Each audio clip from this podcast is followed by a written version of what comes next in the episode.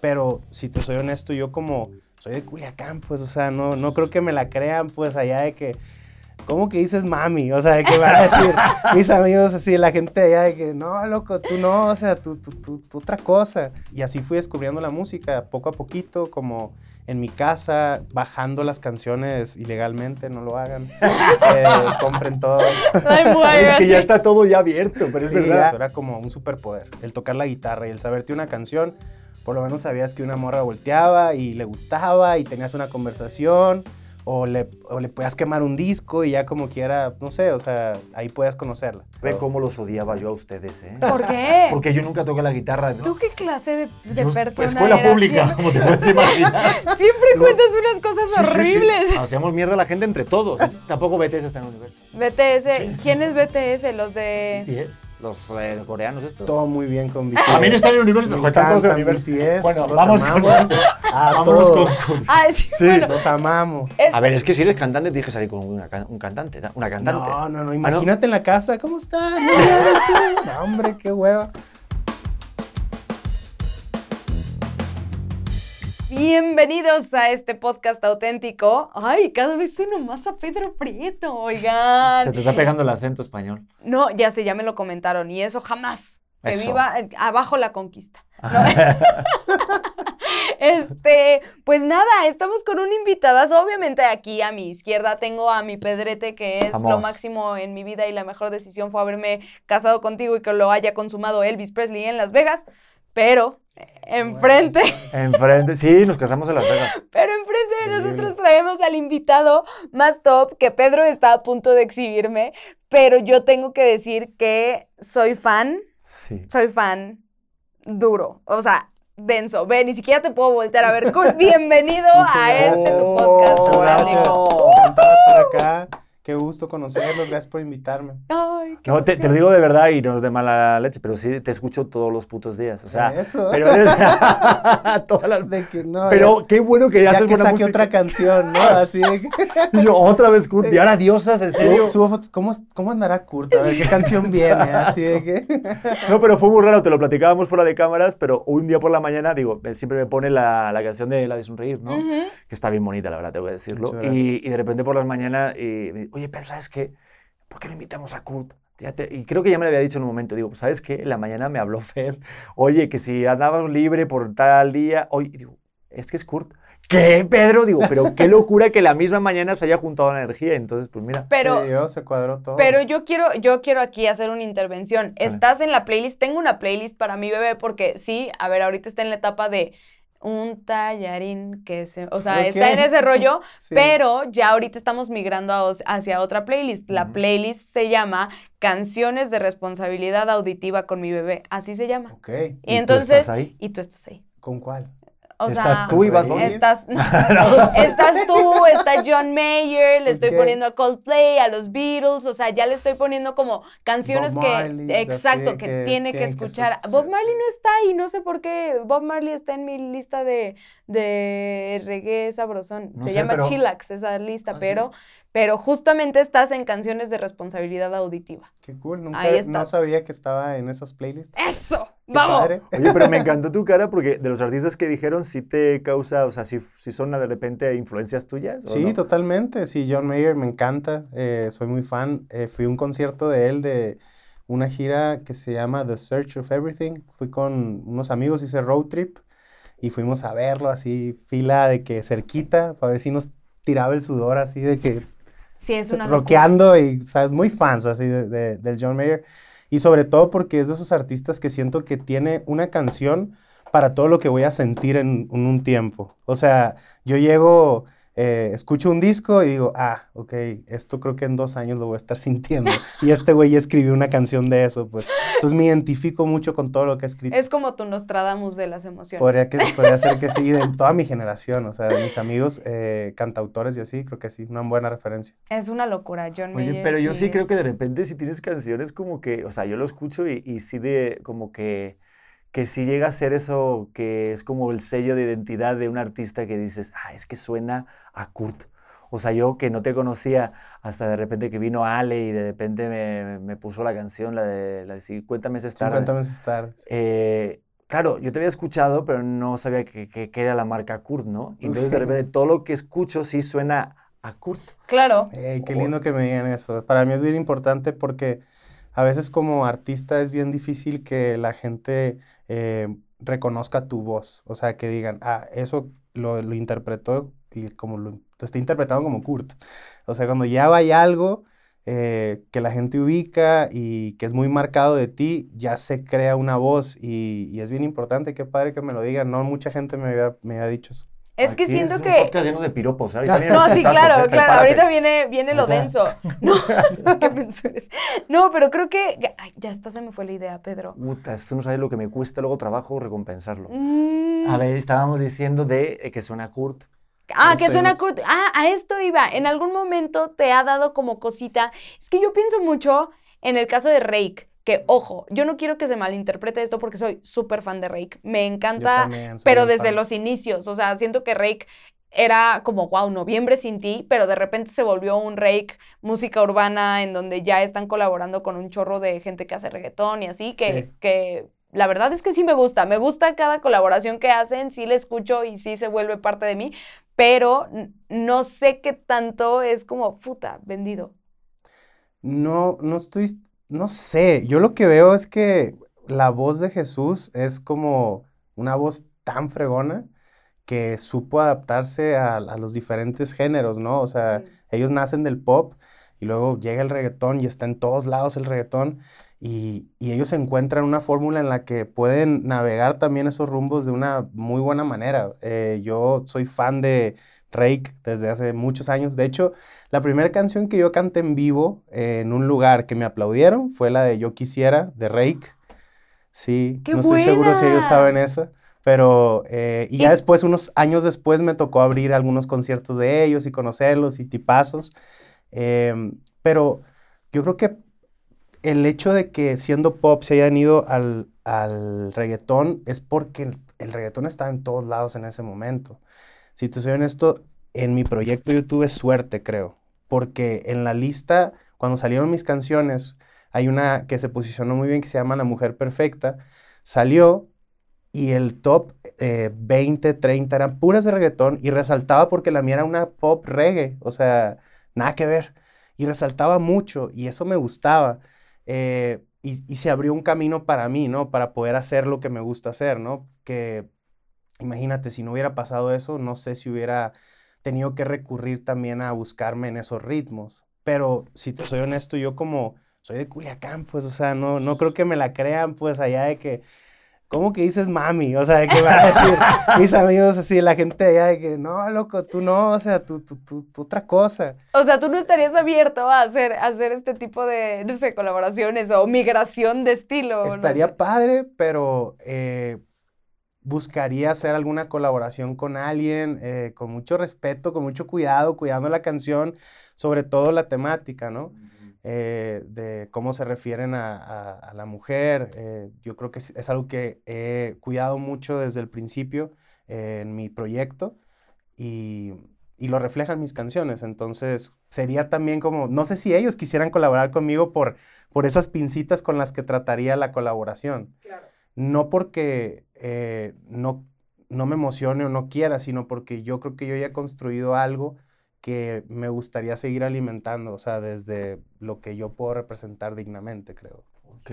Me encanta. Oye, pero a ver, vámonos para atrás. Tú decías lo de tu proyecto y la primera vez que te, que te aplaudieron y demás.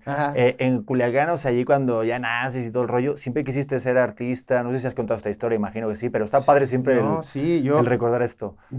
Yo crecí eh, rodeado como de música, tengo primos, hermanos que son músicos y que tienen estudios. eh, en Nogales tuvieron un estudio durante muchos años. Yo iba a los veranos allá y me prestaban las baquetas de la batería y órale, entretente allá. Entonces tuve como mis primeros encuentros con un estudio, los veranos, muy chico. Eh, yo llegaba a mi casa y mi papá es bohemio, él toca guitarra y canta muy bien. Eh, no decidió dedicarse a la música, él es eh, odontopediatra infantil, eh, pero con mucho talento. Necesitamos uno que nuestro ¿No bebé. tendrás la tarjeta de tu padre por ahí? lo, te lo conecto, los conecto. Por favor, este, por un intercambio de lo que sea, Kurt. eh, Te Eso, qué bueno que nos lo mencionas porque nuestro bebé tiene un año, casi un mes y no tiene dientes. A los bebés les que- salen los dientes a los ocho meses. Ok. Entonces, entonces, Hay que consultar, hay que consultar hay que eso. le, pregunto, le pregunto ya a mi papá. Pero como les decía, igual eh, tiene mucho talento mi papá, pero decidió dedicarse a otra cosa. Entonces, creo que la vena musical, por ahí sí hubo muchas personas cercanas a mí que como que me fueron accionando el- mi atención hacia la música. Y cuando descubrí la música, me di cuenta que era como mi, mi mundo, así mi, mi lugar en el que yo tenía una identidad. No más con escuchar música, ¿eh? ni siquiera con decir que soy músico, que canto o que toco. Para mí el escuchar música y tener buen gusto musical y saber, oye, escúchate este disco, oye, ese-", era importante en alguna época, ¿no? El, el- cuando estaba las tiendas de discos también, el, era un viaje irte a la tienda del disco y, oye, a los que están ahí, ¿cuál me recomiendas? Y así, y ahí iba aprendiendo de, de más música. Me fui nutriendo poco a poquito, pero... Oye, pues era la época y de, de cuando te ponías los audífonos, probabas el disco antes de comprarlo si te gustaban las Exacto, canciones. que esto exacto, ahorita lo exacto. pienso y de cualquier bebé ahorita que haya nacido, bueno, y no hace falta bebés, pero las nuevas generaciones van a decir, ¿qué es esto? Sí, que te ponen el Discman. Ajá. Y incluso creo que había unas canciones que Claro. no podías escuchar enteras. Ajá, Bueno, yo- te la Sí, tocó- era un cortaban. pedacito te cortaban nomás. un Sí, pedacito y sí. decías, puta madre. Y me acuerdo sobre todo del disco de ACDC. Ajá. Cuando de repente regresaron, creo que en los 2000 y demás. Sí. decía, "Uy, esta está la de. Bueno, que canto fatal. Decía, ay, quiero escuchar más. Digo, lo compro. Sí. Pero- y luego, ah, pues no estaba tan buena la Eso, canción. eso, eso pasaba un montón, que comprabas por escuchar el sencillo y de repente escuchabas todo el disco y tú, ah, putísima madre. Me pasó con Kate oye, Nash. ¿Ah, sí? Sí, sí, totalmente. Me pasaba más seguido de lo que me gustaría. Pero a mí me pasaba algo que está bien chingón, como que de repente yo conectaba con canciones que no eran los sencillos. Y, me, y se me hacía como que todavía era más fan de ese grupo, más fan de, de ese artista, porque, ok, el, está el sencillo, el más popular, y sí de repente había dos que tres canciones que medio no tan buenas, pero de repente había una que era como la última del disco, y era el güey tocando piano, cantando una baladita, y era como que, what, o sea, a mí me, me llamaba mucho la atención, yo siempre estaba escarbando por encontrar canciones, nuevos grupos y así, y, y así fui descubriendo la música poco a poquito, como en mi casa, bajando las canciones ilegalmente, no lo hagan, Eh, compren todo. Ay, Es que ya está todo ya abierto. Pero Sí, ya, ya, ya. Pero era toda una aventura, era de que estoy bajando el disco, el disco de Limp Bizkit que acaba de salir, o sea, de que, y se los voy a quemar a mis amigos. Así de que 100%. 20 pesos el que lo quiera, con caja 25. Así que, Oye, oye, oye, igual lo descargabas y decías, "Joder, el video de Pamela sí, Anderson. no, otra bueno, vez". sí, siempre, siempre No, traía. tampoco sí. que verlo. ¿Qué sonaba? ¿Qué No. sonaba? Tururún, tururún, de repente en la Sí, canción, ¿no? Cuando era un sí. archivo que estaba corrupto. Sí, O de repente raro, te ¿eh? decían MP3, te ponían marcas de que alguien que lo bajó le ponía como de si fuera una radiodifusora Sí, sí, sí. y así de que no sé qué, la W tal, no sé, y de repente tú estás en la canción y dudabas si la canción de, en algún momento sí es así.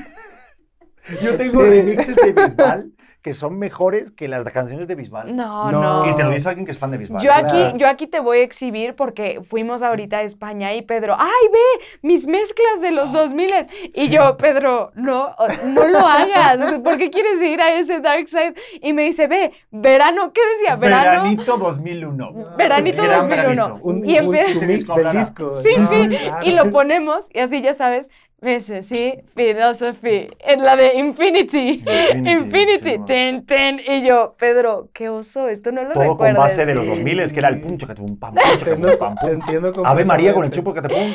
Una maravilla. Pedro, esto lo siento. Y yo, Yo también, época. después de vivir unos años acá en México, regresé a mi casa y mi mamá de que me decía de que, oye, eh, de visita, y me decía, aquí tengo estas cajas, ¿qué onda? Voy a tirarlo, lleva aquí años, y de repente sacó un disco igual, que quemado de que, no sé qué, dedicado y, con, y hasta con dibujos y así, yo dije, esto es una joya, lo tengo que escuchar. o sea, y, y empezaba con Champol, terminaba con Mala Gente de Juanes, Maravilla. pero entre medio estaba una de Queen. Así que, y que, güey, ¿qué, qué pedo, güey? ¿Qué- o sea, ¿qué- Y antes haces? era un regalo, ¿no? O sea, Sí, antes claro. así de tu noviecito o así te daba un, un tape con todas las, bueno, no, no un tape, un, Sí, un CD disco, ya sí. con todas las canciones que le dedicabas. Pero estaba gacho porque de repente no todas estaban en- en- con la misma calidad.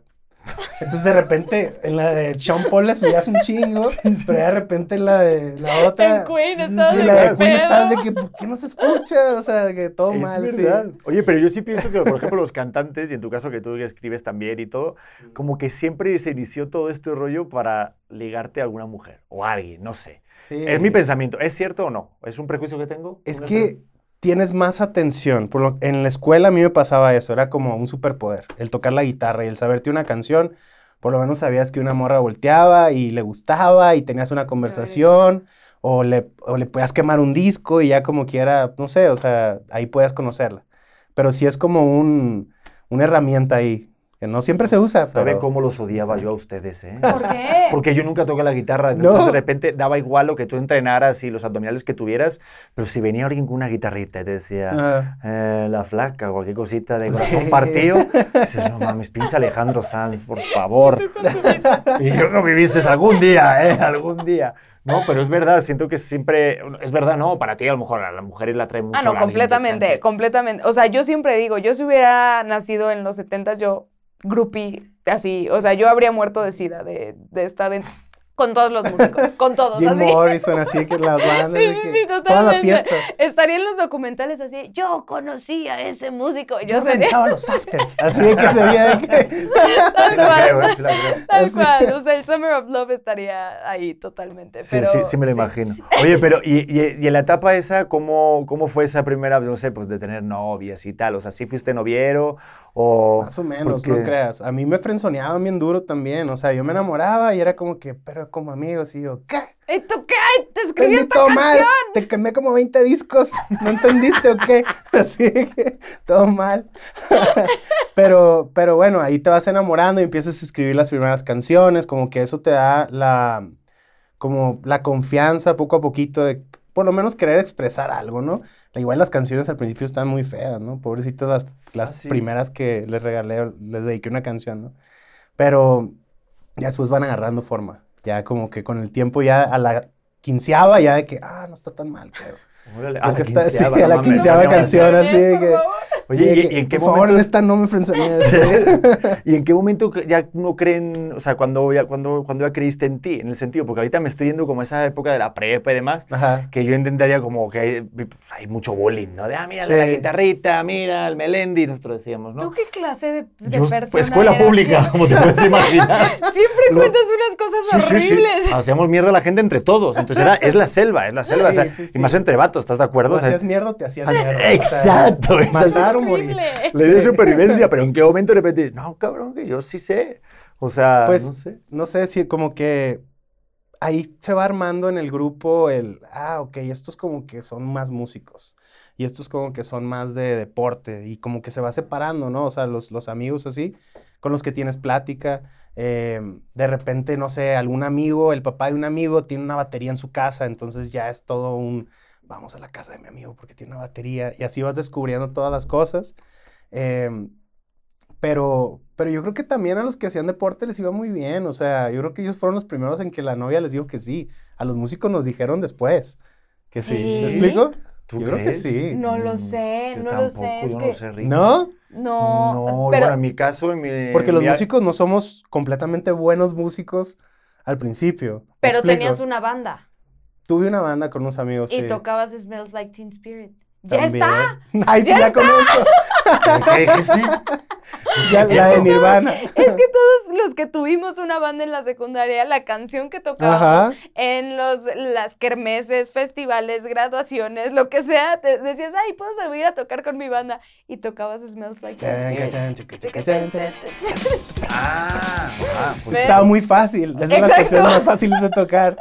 Sí, y estaba súper de moda también Nirvana en ese momento, yo Mm. creo, ¿no? O lo estamos reviviendo. Es que nosotros también, eh, creo que eh, revivimos un chorro de música. Bueno, en, en, en- en mi generación, yo me acuerdo que escuchábamos música muy viejita también, que la escuchaba mi papá hacía años.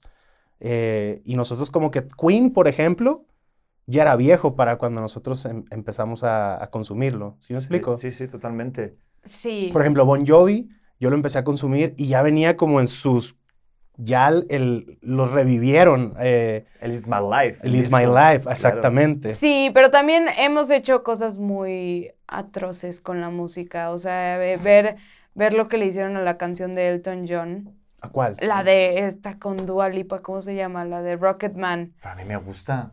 Rocketman con Dua Lipa y Elton John. No, no, no. Yo escuché eso y dije, de verdad somos la generación que merece el exterminio. O sea, esto. Yo no la escuché. ¿Cómo? No, sí. Pero fue hit, ¿no? Fue super hit y es una cosa horrible. O sea, hasta ahorita escuchar eso. Espérate, vamos a preguntar, ¿está Elton John en Universal? ¿No? ¿También está? Sí. No, ¡Hala! cállate. Estamos... Nah, nah, esto Sí. es una locura. Aquí, Yo- lo, vamos- aquí lo vamos a salvar. ¿Todo bien con el Toñón? No, no, Eso no, me todo gusta. ok Estamos con todo bien. Yo, Rake. Ah, Ah, ese no, con Rake. Ajá. No, que tenemos... A ver, hay que meterse... Es que yo tengo, es que yo quiero mucho a los músicos y respeto mucho el, el labor que hacen. Lo que me molesta es cuando alguien llega a romperle la madre a su música. Pensé que, a decir, a mí me encantan los músicos, los músicos, lo malo que es cuando cantan.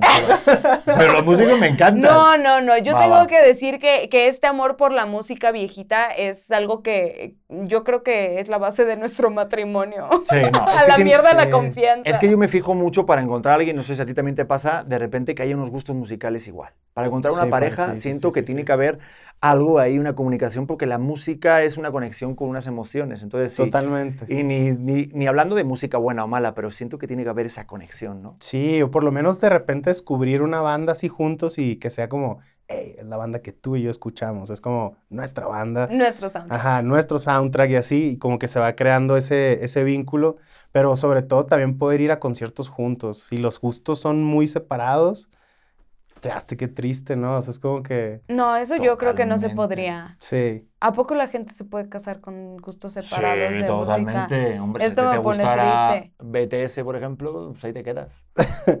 ¿Quién es BTS? Tampoco BTS está en Universal. ¿no? BTS, Sí. ¿quién es BTS? Los de... BTS, los eh, coreanos estos. todo muy bien con BTS. También están en Universal. Me Joder, están todos en encantan Universal. BTS, Bueno, los vamos con amamos. Todo mi Saludos, cariño. queremos A una todo el colaboración. fandom.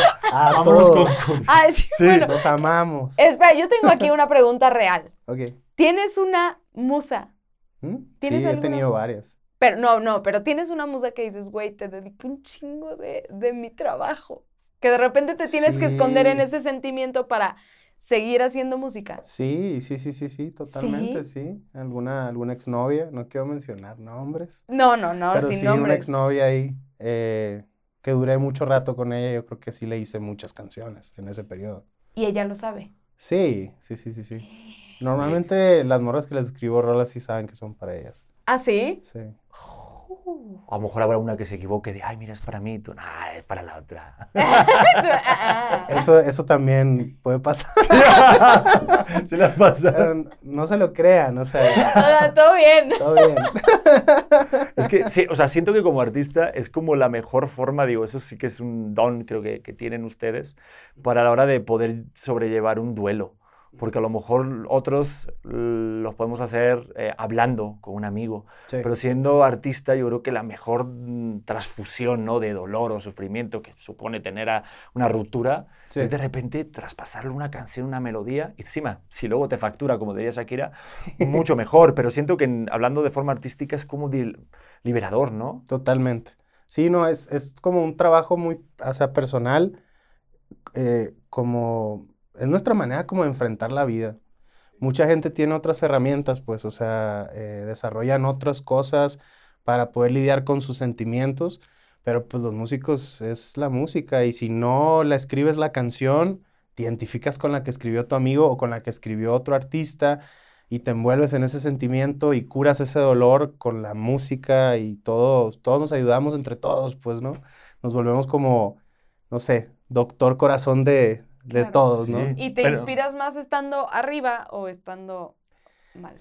Eh, es que ha sido de, los, de las dos maneras. Eh, muy enamorado, yo creo que he hecho canciones así también muy, muy de amor, muy clavado, pero hay unas que me gustan mucho también que están bien tristes. O sea, y de repente llega el concierto y me dicen, canta esta canción, y yo, ay, no ando tan triste hoy. Pero, pero bueno, vamos a ponernos en el mood, acuérdate de tal momento, tal momento, tal momento, y ya ahora sí ya te pones en el papel y la cantas. pero no sé, eh, como que el amor en mi proyecto siempre ha sido como el vehículo principal con el que creo que la gente me asocia. Pero en la pandemia, como a todos, me atravesó un disco que para mí fue muy personal, que enfrenté como cosas personales así eh, difíciles eh, y salieron canciones bien tristes. Pero creo que la gente me asocia más en el amor. Sí, es totalmente. que siento que también puede ser un arma de doble fila, ¿no? De el rollo de eso, lo que tú decías, a lo mejor de como artista, decir, ay, voy a hablar de, porque hay más canciones sobre el desamor que sobre el amor, estamos de acuerdo. Okay, sí. Entonces de repente dices, ay, está todo muy bien, ay, quiero buscar que algo vaya mal para poder escribir sobre ello. ¿Me Sí, explico? sí, y le pasaba a Ale. Seger, ¿eh? Se lo comenté y me dijo, totalmente, Pedro. Sí. Entonces de repente a lo mejor un autosabotaje, no sé, artístico para que puedas escribir canciones.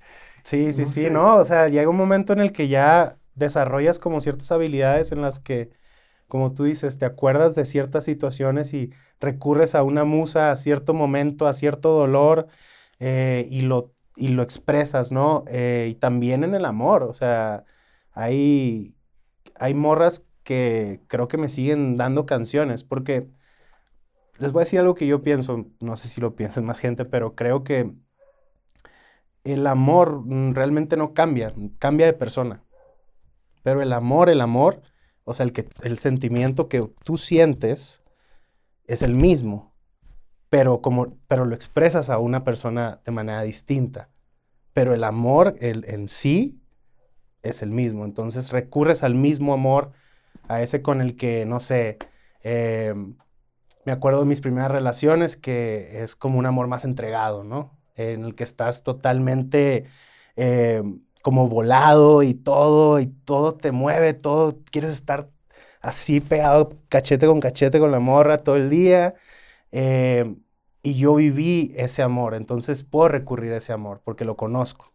Entonces es como conocer tu amor y, desde ahí es de donde, de donde yo escribo, desde que voy desmenuzando y conocer el dolor también, eh, mis dolores, o sea, decir, ok, estas, esto lo he resuelto, esto hice como que lo resolví, pero no lo resolví la neta. Y esto es todavía una pata de la que cogeo y necesito poner atención. Ah, bueno, de aquí ya tengo tres canciones distintas, tres sentimientos distintos. ¿Me explico? Cómo abordar el dolor, el amor. Eh, entonces, pues no sé, es como yo, como mi manera de, de crear. También, si les soy honesto, eh, hay veces que uno siente tanto en un momento que es como casi de que lo, necesito expresarlo, necesito decir lo que estoy sintiendo. Y ahí salen canciones que tienen una magia muy especial, porque son como un... ¡ah! nacieron del mismo sentimiento de, de ahí, del- de, de ese momento. Oye, ¿cuál, cuál es la canción más rápida que has escrito? Así que digas lo que... Yo me- creo que está en una competencia entre La Mujer Perfecta y Diosa, la última que hice.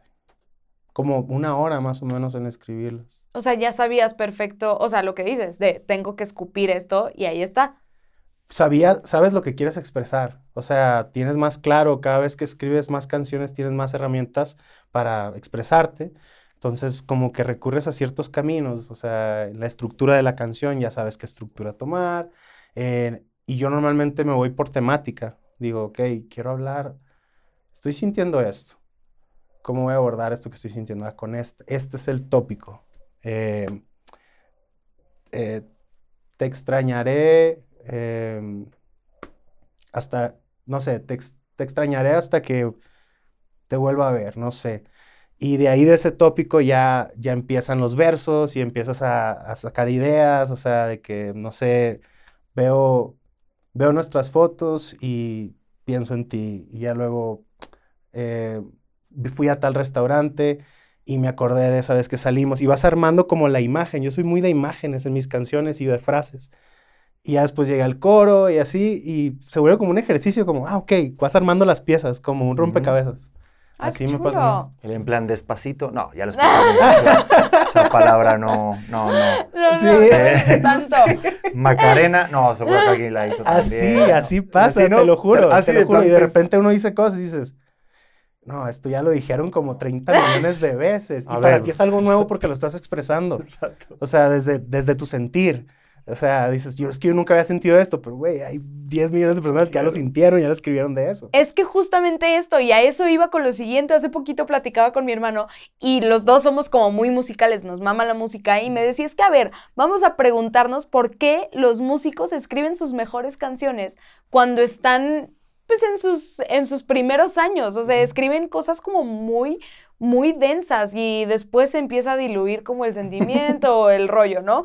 Y le digo, es que yo por lo que pienso que es, que no sé qué opines de esto, pero pienso que es porque en esos años eh, estás sintiendo todo por primera vez. Y entonces todo es muy nuevo y todo es muy intenso y todo es como muy cabrón. Y, y yo me pregunto como constantemente eso, como cómo lo viven los músicos para seguir sintiendo tanto, ¿no? Yo pienso que si yo sintiera mi primer corazón roto cada vez que escribo una canción sería como, güey, no voy a vivir en una depresión continua. Tienes que como que blindarte de los sentimientos nuevos. Y creo que eso se, se ve influyendo en, en, la música y por eso de repente escriben, no sé, un disco tan cabrón como el primero de Panic at the Disco y de repente escriben una cosa que dices, güey, ¿qué es esto? O sea, ¿cómo llegamos a Nine in the Afternoon y es una mierda, ¿no? O sea, como que eh, eso me pasa mucho y me lo pregunto mucho de los músicos. Es bien difícil porque para el primer disco tienes como 10 años para escribirlo. Y el segundo tiene 6 meses. Entonces, imagínate, así me pasó a mí con mi primer disco. Eh, son canciones que yo fui recopilando de los 21 a los 30. Fue, o sea, las primeras veces que sentí amor así de que, ah, me voy a casar contigo, sí, o sea, así. O sea, ese amor como desmedido. Eh, y se refleja en las canciones. Y también los, los primeros dolores y así. Em, y expresan como, como esa época, esa edad en la que ves el mundo de esa manera. Ya después llega, ok, pasamos a la, a la, etapa del segundo disco y es, ah, lo necesitamos porque tienen que salir el próximo sencillo en tres meses. Y tú, ¿qué?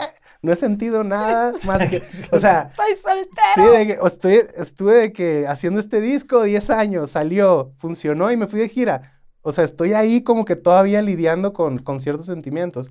Entonces, como es difícil a veces como encontrarte con nuevas etapas de tu vida y también creo que pasa eh, que yo creo que ningún artista es el mismo después de una gira. ¿Por qué?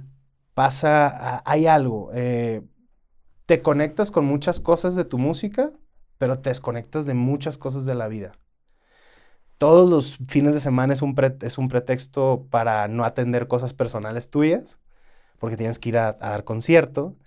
Llegas de, a la ciudad y todos tus amigos tienen plan, porque todos tienen una estructura normal de vida, y tú llegas echando planes, así de que, hey, ¿qué van a hacer? ¿Y cuándo nos vemos? Ah, no puedo, yo puedo tal, y no sé qué. Puedo el fin de semana. Uy, el fin de semana voy a ir a tocar a tal lado. Entonces, hay una desconexión ahí rara. Eh, a mí me pasó que yo estaba de gira a los 30, en la primera gira del primer disco, y amigos de que, oye, me voy a casar, mi boda. Y yo, eh, güey, está un concierto. Entonces dejas de ir a esos eventos, a esos momentos, y medio te desconectas y así, y empieza a transformarse en diferente, o sea, todo. O sea, tienes que voltear otra vez a, a ti, tienes que eh, darte un rato, si tu equipo de trabajo te está pidiendo que ya entregues el disco, puedes decir, oye, denme chance, necesito hacer un viaje personal. Y de ahí vas sacando historias y vas sacando más canciones, pero, o sea, no, creo que necesitas sentir, necesitas vivir para escribir. Claro. Y es otro mundo completamente. Ahorita yo te imaginé de, claro, cuando vas de gira y cuando ya te empieza a ir bien, digo, a lo mejor nos hemos soltado un poquito un tramito, pero ahorita lo veremos para cuando fue el buscar el primer disco, pero ahorita hay que decirlo de la gira de cuando ya te empieza a ir bien, eh, creo que era el Pacino el que decía que cuando alguien es un rey, no interpretas tú como rey, sino es, son los cortejanos lo que hacen al rey. Es decir, que notaste que la gente ya te miraba de manera diferente, te tratan de manera diferente, entonces pues, vas a vivir cosas diferentes, porque ya te, te idolatran de una manera y también este rollo de vivir el rollo de, que si las fiestitas de los artistas, de ¿tú cómo lo, cómo lo llevas? El rollo de, pues ya sabes, el, el, sí, la farándula, no sé cómo el llamarlo. Artisteo. Fíjate, he este. conocido gente muy valiosa, he tenido la fortuna de conocer a muchos de mis ídolos y que me caigan bien. ¿Ah, y que ya ves que dicen no conozcas a tus ídolos, ah, no, porque no sabes si, si se te van a caer del pedestal y así. Eh, he conocido a muchos de mis ídolos. Eh, y en, como que he conectado con, con artistas también de lo mismo que yo hago. Eh, los lenguajes, por ejemplo, Alex Seger es un artista que yo admiro muchísimo. El Juan Solo, que es amigo tuyo también. Sí. Eh, y son como del, de esa generación. Si yo pudiera es- decir qué generación soy, pues yo soy de la generación del Juan Solo, del Alex Seger, eh, del Castro, de, no sé, quién más, de Lazo, eh, de la René, como que somos los que nos vemos en, en diferentes lados en la misma lucha, en la lucha de quiero sacar mi música, y ahí empiezas a conectar y empiezas a hacer tus lazos. Em, y ya después a mí me, me ha tocado también colaborar con artistas que siempre he admirado, como Leonel García, em, Willy Rodríguez de Cultura Profética, Uf. Em, los Claxons, que son amigos así de... Los Claxons son parte de esa generación que te digo, que son como de mi...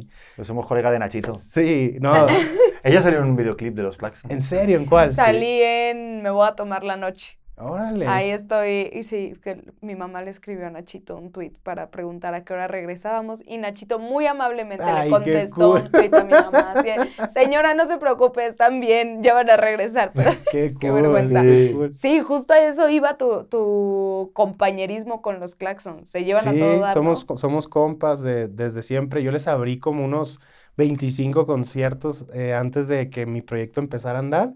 Entonces, vas conviviendo con todo el mundo y todos estamos en la misma lucha, se puede decir, de querer dar a reconocer nuestro arte. Y ahí se va creando el grupito y está padre, o sea, te la pasas bien. Eh, hay otros que también prefieren jugar desde afuera, que viven en otra ciudad y están como más alejados de, de la bola pero a mí me gusta como conectar con, con gente que hace lo mismo que yo, o que, o que conecta de la misma manera con la música. Es que siento que al final sí son un poco, y justo le preguntaba a Castro, ¿qué piensas que es? ¿Oportunidad, talento o contactos? ¿Tú qué piensas que es? Si tuvieras que escoger uno. Híjole. También se vale dinero, ¿eh? Oportunidad, talento Es la, y la contactos. Yo tengo otras opciones. Yo ¿eh? dijera trabajo. Oportunidad, talento y contacto. Porque puedes tener la oportunidad, pero si no trabajas, se te va. Mm, El talento igual. Si no trabajas, aunque tengas talento, ¿y cuál es la otra? Oportunidad, talento y contactos. Si trabajas, puedes lograr hacer los contactos también. Es trabajar, yo creo esto. Es quererlo más que nadie y decir, "Oh, me la voy a jugar y órale, voy por todas. eh, que es lo que en mi caso yo hice. Me vine a México a vivir y fue como al principio difícil porque pues llegas y no conoces a nadie, eh, no tienes con- los contactos, no tienes toda la gente, pero los vas desarrollando. Poco a poco te das cuenta que hay mucha gente que también está en el sueño de hacer videoclips, por ejemplo. Entonces te vuelves parte de su sueño de hacer videoclips y ellos se vuelven parte del tuyo porque tú eres su amigo artista con el que trabajan. Entonces me pasa mucho con Toño Roma, con la Catrina Films. Él es de mis mejores amigos y, y con él hice ese como, como equipo, ¿no? De, desde que llegué a México empezó él a ayudarme con los videos y ahorita él hace videos así de que artistas grandísimos. Y sigue haciendo los míos, o sea, porque tiene que seguir haciendo los míos, porque es mi si amigo. no, vamos, no tiene no. opción. Sí, y lo exponemos aquí, si no. Cabrón, se te subió. Aquí Exacto, lo subí. ¿cómo? Y, y con esos amigos que vas haciendo se van generando contactos. De Qué que, oye, yo conecto, yo conozco a tal, yo conozco a tal, y por, ¿por qué no se juntan a componer? ¿Por qué no? Y ahí vas haciéndolo, pero trabajando, queriendo buscar las oportunidades. Oye, pero ¿y qué fue lo que más te llamó la atención? Claro, viniendo a DF, a Ciudad de México, después de dejar Culiacán. O sea, ¿qué fue lo primero que dijiste? ¿Qué es esto, carajo? Ah, lo día? primero que me pasó fue que por primera vez en la vida pude dormir con la ventana abierta sin morirme de calor. Culiacán es un horno. Está hermoso Culiacán, lo amo, pero es que el calor en Culiacán está así bien duro. Entonces llegué a México y dije, ah, mira, se puede dormir con la ventana abierta y no te mueres. O sea que como esa fue mi meme. primera impre- impresión de, de México. Ya después el tráfico y todas esas cosas. pero- Estás como el meme ese de Terminator, ahorita que hizo tanto calor, ¿no? ¿No has visto que de repente dicen yo abriendo la ventana por las mañanas y sale la imagen de Terminator El- 2 y todo el fuego? Oye, pero. Culiacán, ¿cómo está ahorita? Igual, con mucho calor. Pero muchísimo calor, o sea, realmente es, es algo, algo duro, ¿no? Imagínate. Y regresar a Culiacán, ¿cómo te sientes ahorita? Y ver a, eh, Muy como bien. ese, ese sueño de que dices, güey, conecto con esta persona que tenía un sueño que se fue, se hizo gigante y de repente regresas y ves como esas raíces. Se siente muy bien porque mi familia como que siempre me, me da cable a tierra. O sea, yo llego a la casa de mi mamá, órale, lava los platos y la basura aquí, todo así. Eh, y ver a mis amigos también que ubican lo que hago desde ubicarlo. Yo ya siento que es mucho, porque hay amigos tan cercanos que, que sabes que no consumen la música que haces. Sabes que escuchan otra música pero ubican lo que haces. Y ya con ubicarlo, yo siento que ya es como que, ah, es cariño, pues es como que este güey sí, de alguna manera le, late, pues dice, ah, agarró buen camino Kurt con su música, ¿no? Em, y tengo esa- esos amigos sinceros también que te, que siempre como que te hacen sentir normal como eres, porque así eres. O sea, nomás que con lo de la música y que te vas a conocer y todo, la gente pues se hace una idea de ti, ¿no? O sea, se hacen una idea de, por la fama y así, te dicen, ah, tú este güey es así. Sí. Y me gusta llegar a casa y que todo eso se quite así, que, ok, soy yo. No, pero se ve que eres muy campechano, se suele decir, ¿no? Como ¿Qué muy quiere a- decir eso? Ah, ¿no? ¿No, no? ¿Aquí no se suele decir eso? No. Hay que ir a Campeche para que te digan que eres campechano. ¿Cómo? ¿En serio? ¿De ahí viene? ¿De ahí viene? ¿En serio? Te lo juro, yo no sé de dónde venía lo de que, porque siempre decían que el rey de España era muy campechano. Entonces yo, Como buena onda. sí, como, Como muy de andar por casa, sí, como de la Ah, familia. Entonces viene, ahí te no me preguntes exactamente en qué momento salió eso, pero viene de, de Campeche. Sí, porque hice un tour y tal y venía de pues, que esa expresión de que eres muy campechano. Sí. ¿Cómo? O sea, que los mexicanos decimos eres muy campechano. En Campeche. Sí, ¿no? Viajen un poco, hombre. Salgan de su casa. Si no viajas, lee. Salgan de su casa o lean algo. Vayan a Campeche. Claro, carajo. Oye, a ver, déjame preguntar algo, Kurt. ¿Y no te pasa que tú que eres cantante, ya está, que está cabrón el calor, ¿eh? Ya terminamos, No, pero... todavía- todavía- Oye, que, que- que no te pasa que tú que eres cantante, pues te imagino que yendo a cualquier reunión y tal, o incluso en entrevistas, ¿no? El rollo este de, a ver, cántate esta, ¿no? No te lo dicen continuamente, venga, canta, como si fuera aquí... me pasa, me pasa, me pasa seguidón y me da gusto cantar, te digo, en, con mis amigos, con los que, sabes, yo sé que como que les, les importa, me importa, ¿no? Es como compartir con tus amigos, pero si de repente toca también llegar a una reunión y que lo primero que quieran es que cantes y yo Guarda que- la guitarra, Pedro. y sí, de que, sí, de que- y yo, pero no he cenado, déjenme cenar y ahorita canto, así de que así sí me ha pasado, pero es parte de la chamba, o sea, al final son cosas positivas. Imagínate llegar a un lugar y que te trataran mal, pues estaría gacho, ¿no? O sea, está Sí, chido que te pasa- traten bien. Lo que pasa es que siento que lo mucho de repente abruma, ¿no? Es como si conoces a un, no sé, a un cirujano, no le dices, a ver, a, a, ver, ver, opérame. O sea, pero es como muy algún cómico igual los chistes y siento que a lo mejor a un cantante puede llegar un momento ya de bromar de, oye, sí, que yo, ah, ok, este es el así. No, preparado, pero. sí. Entra el muchacho. Así. Con mariachi, ¿no? De Luis Miguel detrás. eso me gustaría mucho. Pero espera, yo a eso iba. No es difícil ahora, o sea, no sé cómo hacer amigos, se lo pregunto mucho a Pedro, pero de repente porque lo veo en su regresar a sus raíces y ver a sus amigos de toda la vida. Y digo, a él sí le ha costado un poco de trabajo porque muchas veces te encuentras estas eh, como relaciones de conveniencia. ¿A ti no te ha pasado como que sea medio solitario el tener este éxito? Un poco, pero como que me di cuenta que no puedes hacer viejos amigos, esos ya los tienes. Entonces me doy la oportunidad de hacer nuevos amigos de repente con las personas que se acercan y pues, tú, tú notas cuando tienen buen corazón las personas.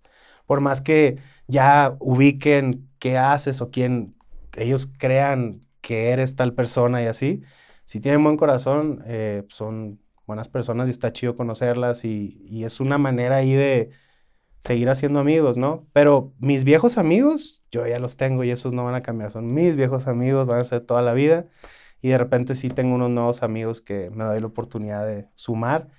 Y también soy cuidadoso porque hay veces que no toda la gente tiene las buenas intenciones que uno le ve a las personas, como que, no sé, te quieren de repente nomás por esa idea que tienen de ti. Pero hay otras que no, que, que sí, sí te quieren conocer chido y son buenas personas. Fíjate que decía Elvis que es muy difícil estar a la altura de la imagen que tú representas para la gente. Sí. Y siempre lo tengo presente porque, claro, todo el mundo te, te idolatra en función de lo que ve de ti, ¿no? Sí. Y luego, pues claro, todos tenemos defectos.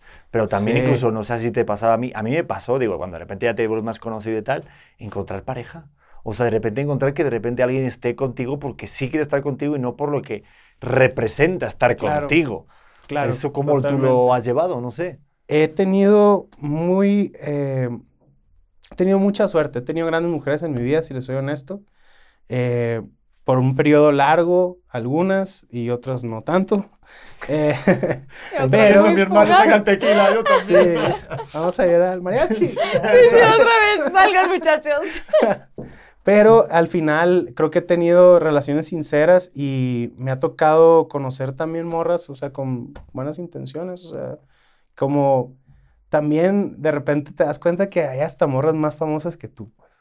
Entonces ya esos valores como que se vuelven como que dices, o sea, si sales con alguien que A ver, es como que si eres cantante, tienes que salir con una un cantante, ¿no? una cantante. No, no, no, imagínate en la casa, ¿cómo estás? No, hombre, qué huevo.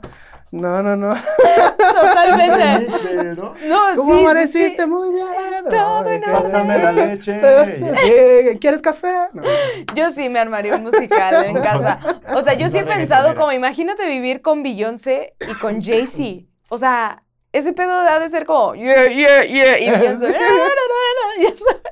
A veces- Totalmente, sí, me imaginé Está así. No, pero es que el tema de la competencia sí es importante en una pareja. Está bien cañón, es bien difícil eso. Pero bueno, no Está chido cuando eh, como que cada quien tiene su mundo también, Sí. que me ha tocado. Que es como, A ver. yo no entiendo lo que tú haces y yo creo que tú tampoco entiendes bien de lo que yo hago, déjame te explico y yo, y tú explícame lo tuyo y como que ahí se complementa chido, de que cada quien tenga su mundo, no sé, eh, que, to- que pinte, eh, que se dedique a la cocina o que sea doctora, o sea... Pues Pero no está está chido. complicado. entiendes, digo. Eso no lo entiendo. Entonces me Pero- lo puede explicar.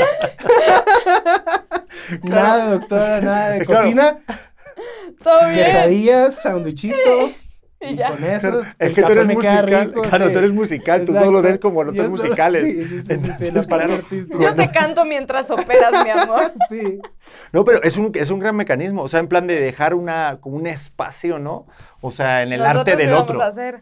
No, sí, claro, totalmente, o sea, yo... Y valió madre, ya ahorita trabajamos juntos todo el tiempo. A ver, que también está chido trabajar con tu pareja, yo sí, lo recomiendo, sí, ¿eh? Sí, sí, sí. O a mí sí me, se me hace como bien padre porque, claro, ya cuando vas en una línea, yo soy muy dicho de construir. Sí. Y siento que si sabemos diferenciar exactamente cuándo es trabajo, cuándo no, está muy padre, porque si no lo pasamos bien, trabajamos juntos y encima ganamos dinero y nos podemos ganar la vida de eso, joder, nada mejor que hacerlo con tu compañero o compañera de vida. Totalmente, totalmente. pienso. Sí, pero te totalmente. tiene que caer muy bien. O sea, yo no lo Sí. podría hacer con alguien que te caiga medianamente bien. Sería como, ya, o sea, no te Sí, que no, que, hasta no luego. te, que no te entienda tu cura, o sea, tu... Exacto, o sea, que no te siga el desmadre. Por eso siento que ahorita que dijiste es que si se dedican a cosas diferentes, yo digo, no mames, imagínate intentarle explicar. Yo siempre me voy contra los abogados, pero intentarle explicar a un abogado así, güey, es que ahorita lo que estoy sintiendo lo tengo que expresar y no puedo esperar más. Un abogado o un ingeniero te va a decir, güey, me vale madre. Sí. ¿No? O sea, no lo entiendo, no conecto, no, no sé, como que sí tiene que haber cierta reciprocidad Pues de las artista emociones, tiene que ¿no? ser más Sí. sensible, claro, ¿no? Sí, yo creo que sí, o sea, no sé, conectar con, con... Tienes que conectar con tu pareja sí o sí, no importa lo que te se dedique, pero me refiero a que se pueden nutrir las dos partes, aunque se dediquen a cosas distintas, o sea, puede, puede estar interesante, o sea, el vámonos de concierto y de que, hey, llévame a dónde vamos a ir, dónde, dónde quieres ir a... A tu a- notaría. A, tu notaría, ahí puedo estar un rato, si quieres te canto. Ah, sí, a tu notaría.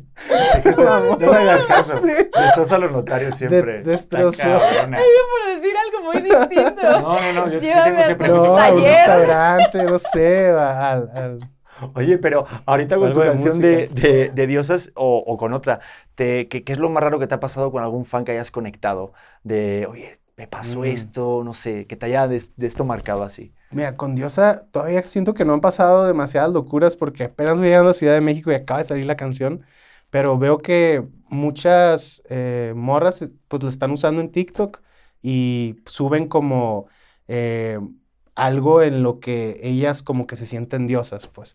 O sea, de repente vi que unas morras así de que haciendo pesas y levantando. Es como que eso, eso quería expresar, qué cool, sí lo entendió. Eh, la morra, de repente una morra cocinando subió como unos bollitos o algo así. Y es como eso, o sea, ahí eres diosa, tú cocinas bien rico, eso es lo que quería expresar.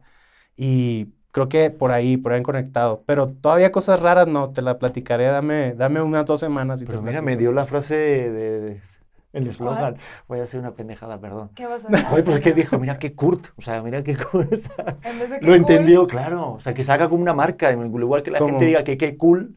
Qué Kurt. Qué Kurt. Qué No, Kurt. No, padre.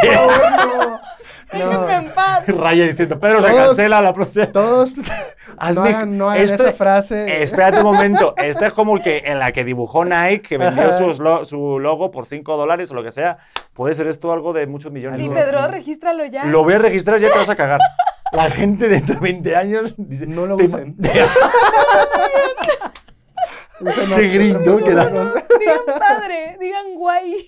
Exacto, ya soné como a tío de, oye, esto está bien padre Sí, que sí, digan, sí, ¿no?". totalmente, totalmente. Oye, pero está padre que utilicen esos, esos eh, trending. A mí me contaba Lazo aquí, que, lo, que también lo tuvimos en Auténtico, eh, que él in- intentó hacer un trending, ¿no? Y que, pues de la- con, con la de ojos marrones, ujú. y que le fue de la fregada, que fue un fracaso. Sí. Y que fue la propia gente la que creó un trending nuevo de amores tóxicos. O sea, dice, la, la toxicidad me vino de puta madre. Eh, pero lo hizo la gente. Y al final la canción, ¡pum!, se despegó donde se Sí. despegó. ¿Tú cómo llevas esto de repente que, pues claro, hay que hacer un trending o pensar en esto de TikTok? O sea, Yo estoy aprendiendo, viejo, la neta es que a mí todo eso me cuesta un poco, eh, pero le echo ganas, ahí voy. Eh, como que el tema del TikTok apenas estoy entendiendo eh, cómo expresarme ahí eh, y subo de repente como lip syncs del video, o sea, cantando, o de repente hago dúos con las personas que están haciendo videos.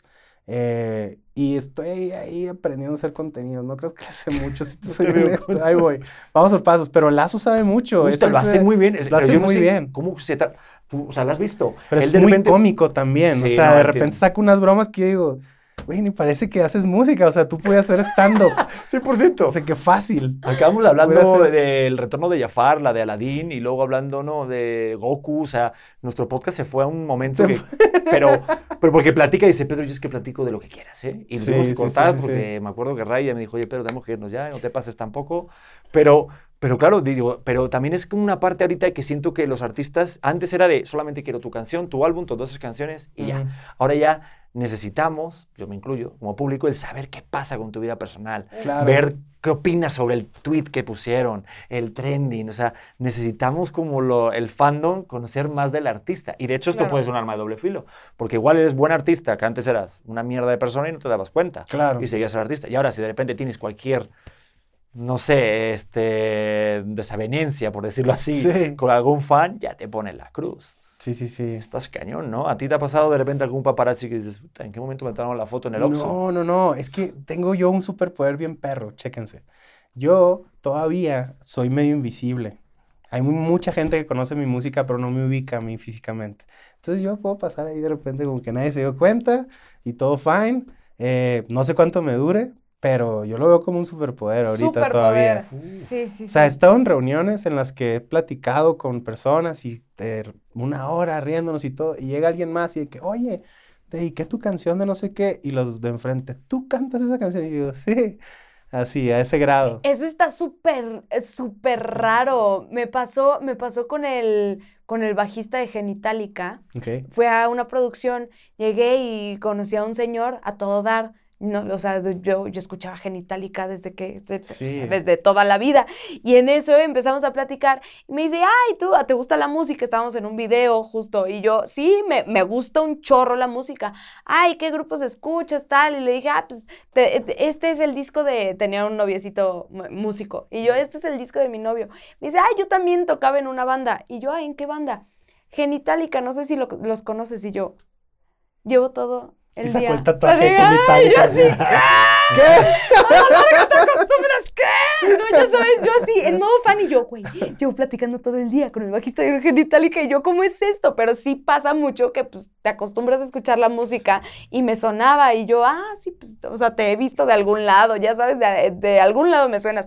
Pero esto cuando te das cuenta y no quieres entrar en modo fan es como, mmm, sudando, ya sabes, Sí, está sí, muy sí. cabrón, está muy raro e incómodo. Supongo que para ustedes de repente pasar de modo normal a modo fan. Pues sí, te das, te das cuenta, o sea, no sé, como que hay algo en los ojos de que cuando te reconocen, de que se abren los ojos y dices, ya me reconoció esta persona, ok, Entonces, ya, hola, así que ya saludas. Hola de nuevo. Sí, hola, soy yo, sí Toma mi soy. autógrafo. sí, sí soy. Porque te preguntan, te preguntan, ¿eres? Y tú, no sé. Así, ¿quién? Sí, claro, claro, claro. ¿Quién la pregunta? Es como la pregunta de ¿cuántos es la años primera tienes? pregunta. ¿Cuánto me echas? ¿Cuánto, ¿No? cuánto te tengo? Sí. Siempre me preguntan de Totalmente. que, ¿eres? Sí eres. Y yo, ¿quién? Mm, Que, que estoy esperando que me digan otro nombre también, ¿no? Claro. Y, en es- y les- obviamente les hubiera dicho que sí si me dicen otro nombre también. No. Les hubiera seguido el rollo, sí, claro. ¿Sí? Sí, sí. A Pedro lo confundieron con Piqué un día. Me- pero estaba muy Y fumado pero le ese dijiste güey. que sí. ¿Qué va? Yo le dije que sí. Claro. A un, a un güey que está fumado y está en drogas, yo le sigo toda la corriente y soy el que él quiera. Pero es que me pidió un mensaje para mentar la madre a su hermano. Ah, no. Entonces me dice, oye, Pedro, eh, no, o sea, que no me dijo Pedro. Pero Ajá. me dijo, oye, ¿puedes hacer un video para mi hermano? Digo, ay, mira, me reconoció, voy a hacer un video a su hermano. Oye, que estoy aquí con Piqué, no sabes, ¿qué te crees que está aquí y tal? Dile, dile, dile lo cabrón que es. Y estaba por detrás. Y yo, pues vete a la chingada. Dije de todo al hermano. Yo, oye, muchísimas gracias, tal.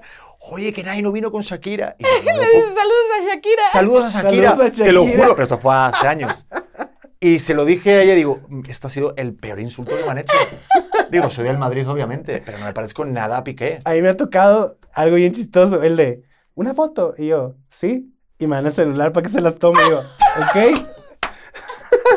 ahí, es cuando, ahí es cuando Dios te dice, no, siéntese aquí. Mantente El humilde". ego, allá, tú aquí. Así de que, que yo se las tomo. Sí.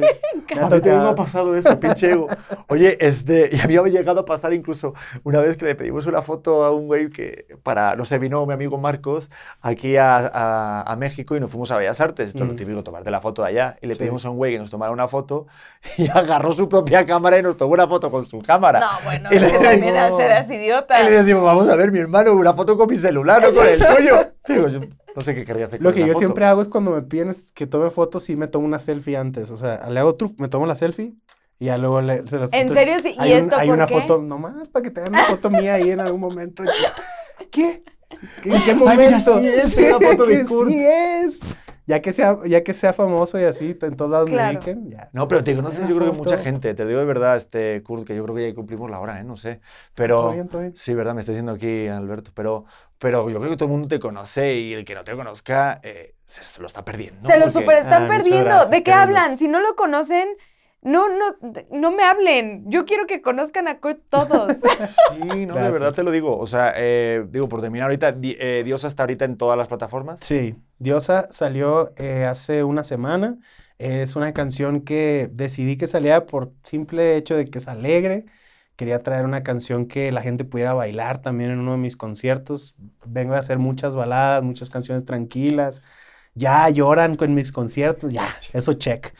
Ya sentados, disfrutando, enam- abrazándose, ya check. Y ahora que me faltaba, pues que bailaran, ¿no? Y que disfrutaran eh, esa parte del show, ¿no?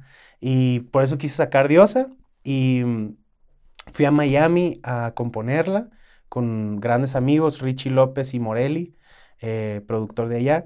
em, y me encantó, tiene como que todo el vibe Miami, Sí, eh, de playa, eh, dan ganas de irse a la playa y ya, ya quería que saliera la canción. Va muy bien, veo que mucha gente ha hecho muchos, em, ¿cómo se dicen? Eh, como publicaciones en TikTok de la canción. Ya ves, que ve, ve lo mal que estoy de TikTok, ¿no? Publicaciones, ¿no? Eso Eh, del celular, como diría Eso. mi padre. ¡Se Eso. grabaron! Esa Eso- cosa del TikTok. unas chicas con poca Han, ropa. han usado algo ahí de, de mi canción en TikTok por ahí. Va muy bien y eh, también estoy muy emocionado porque va a tener unos shows acá en, en, en México. Voy a hacer el Metropolitan por primera vez el Ah, de 11 de noviembre. Están ¡Qué invitadísimos, chulo! tienen que Muchas venir. gracias. ¿Cuándo qué día es? 11 de noviembre. Jo, este día estamos ocupados. ¡Pedro! Yo, Ah, sí, Bueno, yo sí voy a ir. Pero el Kurt. 11 Ustedes- casualmente. Joder, tengo un partido con mis amigos. Tienes un eh, partido. solteros casados. Sí. Voy- Adivina en voy qué a equipo ir. estoy. ¿En No, cuál?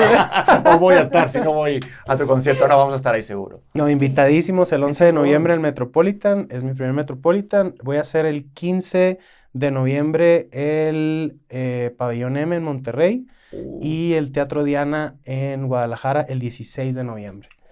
Entonces va a estar, va a estar muy cool ahí con ¿Cuántos toda mi banda. ¿Cuántos entran en el Metropolitan? Son un chingo. Creo que son como 3000, más o menos. Dicen que, que son cuatro Met- Metropolitan y ya ah, es como que desbloqueas el nivel de Super El de- Mario de auditorio. y vas al auditorio, ¿no? Ah, sí. ¿Cuántos? Sí. Sí. tienes, para pedir el auditorio tienes que decir, eh, llené cuántas veces el Metropolitan, creo. sí, ¿no? yo creo que más o menos así, unas, con que vienes unas dos veces, yo creo, ya después te pasas al Pepsi Center, que es como de 6000 más o Sí, menos, y ya ahí te vas al, al auditorio. Yo la neta no me quiero saltar ni uno, porque siempre he querido tocar en todos. No, y también qué recorrido. bajón, ¿no? Pero también Sí. imagínate, vas al auditorio que está padrísimo. ¿Se acuerdan del Plaza Condesa? Claro. Sí. Ah, bueno, yo cerré el Plaza Condesa. Yo fui el último concierto del Plaza Ah, Condesa. Es ¿sí? cierto. Sí, yo puse el candado y dije, se muele, Ah, la muele mierda. cuándo. Uy, Ahí Cierren el changarro. Pusieron unos la- ochos bien padres ahí justo a la afuerita. No, es que los hot dogs de la condesa son una locura. Pero ese Sí. es otro tema. Oye, pero ahí estaremos, el Metropolitan, de verdad. me da mucho invitadísimos. gusto, qué padre. Invitadísimos. Ahí ¡Qué tienen que estar. delicia! ¡Qué delicia los hot dogs! Ah, de la Condesa se quedó con el Plaza. No, pero qué delicia que vas a estar o sea, digo que vas a estar teniendo tantos conciertos en noviembre y qué chinga. Mm, Sí, que, sí, pero parte del show. Eso. Hay que disfrutarlo. Eso. no, pues qué tipazo, de verdad que, joder, no sé, como que así en la primera impresión se ve que eres buena persona. No, gracias. Sí, o sea, te lo digo. Espero en la segunda y en la tercera En también. la segunda no sé todavía. Y todo va a ir cambiando. Digo, de repente somos muy raros, ¿eh? De repente, ay, nos conocemos. Ah, pero no. ¿A ¿Por qué? ¿A ti no te ha pasado? ¿De qué? De repente, pues que de repente, bueno, a mí, a mí me ha pasado, bueno, contigo es, es imposible que me pase, ¿no? Pero con gente que, ay, claro, si estuvimos allá, que nos conocimos. O sea, que no reconoces a gente que entrevistaste. No, que entrevisté, sí. Ah. Pero de cono- que conozco. Pues muchas veces me ha pasado otro día, ¿tú no te acuerdas el chico ese que decía, es que éramos íntimos en el gimnasio? Diez años acá, se me, yo, yo nublo, yo, yo borro casete un Claro. rato de memoria RAM. O sea, ahorita, esto lo tengo fresco. Esto, esto me da para 8 o 10, nue- 10 años. Diez años, Pero digo, en 20 Esa años. plática Si te acercas en el inolvidable. 11 ya te va a decir, no. Puta, no me No, de no, ese Kurt, güey. ¿Kurt qué? ¿Cobain? No.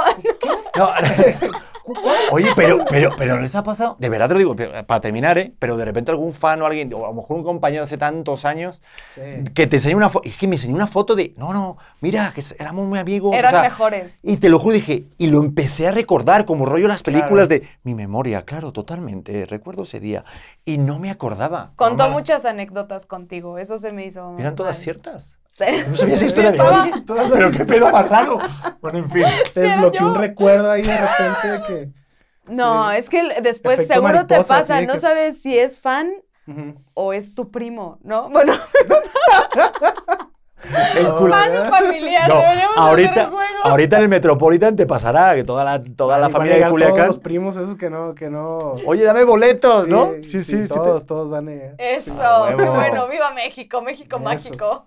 Qué bueno, pues nada, chingón. pues que nada, pues, pues la verdad que siempre Muchas desearte lo gracias. mejor. Gracias por hacer tan buena música, la neta, porque sí, de Muchas verdad gracias. que aquí en esta casa reconocemos muy a la buena música y, y estás todo, todo- o sea, todas las mañanas con nosotros. ¿Cómo En se el- llama el playlist? Está increíble. Nunca ¿Verdad había estado que en sí? un playlist de esos. Canción de responsabilidad auditiva con mi bebé. Muy largo el nombre. Para los O sea, que no sí. me conocen, busquen ese playlist. Está Por ahí estoy. espectacular. En el caso de que mi hijo en 10 años no sepa hablar ni comunicarse, la culpa es tuya.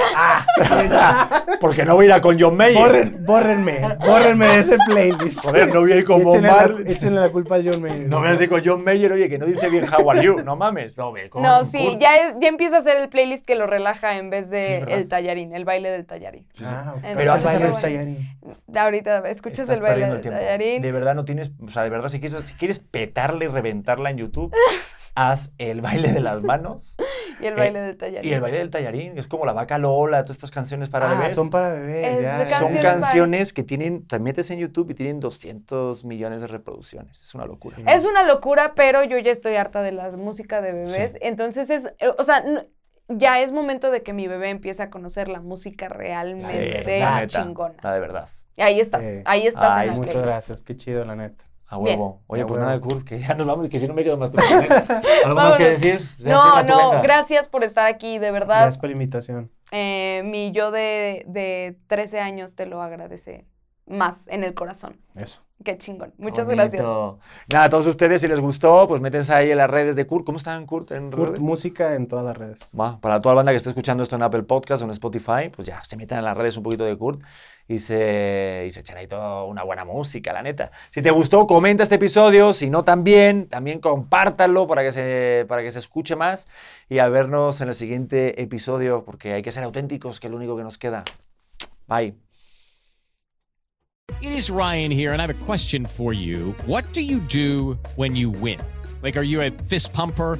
A woohooer, a hand clapper, a high fiver. I kind of like the high five, but if you want to hone in on those winning moves, check out Chumba Casino. At chumbacasino.com, choose from hundreds of social casino style games for your chance to redeem serious cash prizes. There are new game releases weekly, plus free daily bonuses. So don't wait. Start having the most fun ever at chumbacasino.com. No purchase necessary. BGW. Void were prohibited by law. See terms and conditions. 18 plus. ¿Estás listo para convertir tus mejores ideas en un negocio en línea exitoso? Te presentamos Shopify. Tal vez no lo sabías, pero nuestro podcast More Than Mamis es un negocio y lo empezamos por supuesto para desahogarnos y hablar sobre la maternidad, no para convertirnos en expertas de ventas y del e-commerce. Así que sí, necesitábamos ayuda para vender nuestro merch y poner en marcha nuestra tienda. ¿Y cómo suena con Shopify? Llegó otra venta. Shopify es la plataforma de comercio que está revolucionando millones de negocios en todo el mundo. Ya seas un emprendedor desde tu casa o desde donde sea, Shopify es la única herramienta que necesitas para iniciar, administrar y hacer crecer tu negocio sin dificultades. Con Shopify puedo gestionar pedidos, envíos y pagos desde cualquier lugar, brindándote toda la información y estadísticas de tus ventas al detalle. Regístrate para un periodo de prueba con tan solo un dólar al mes en shopify.com barra sonoro, todo en minúsculas. Ve a shopify.com barra sonoro para llevar tu negocio al siguiente nivel. Shopify.com barra sonoro. This summer, dive into the many cools of San Antonio because as soon as the temperature rises, so does the fun, the flavors, the excitement, and the many cool things that make our city the perfect summer getaway destination. Come keep cool with amazing pools at the best hotels, refreshing adventures both indoor and outdoor, inspiring history and culture, culinary wonders, and the hottest nights of your life at the coolest spots in Texas. To plan the coolest summer vacation, dive in to visitsanantonio.com slash summer.